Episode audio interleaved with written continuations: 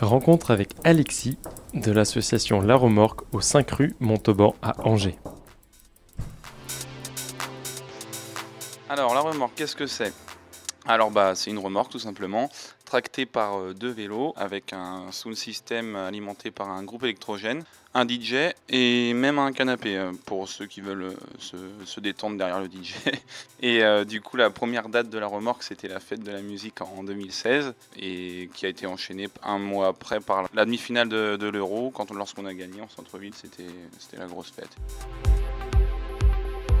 Et on poursuit avec Mathieu. Puis ensuite, on a continué à se développer euh, de cette façon. Puis on a été assez vite contacté euh, juste avant l'été 2017 par euh, les accroche-cœurs euh, qui nous ont demandé en fait de faire leur ouverture de, festival, donc une chose assez importante.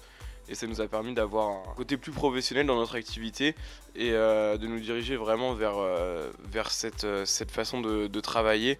Et à l'avenir, donc on souhaite vraiment euh, s'implanter euh, sur des événements officiels et collaborer avec euh, ce genre de structure pour se développer dans notre secteur.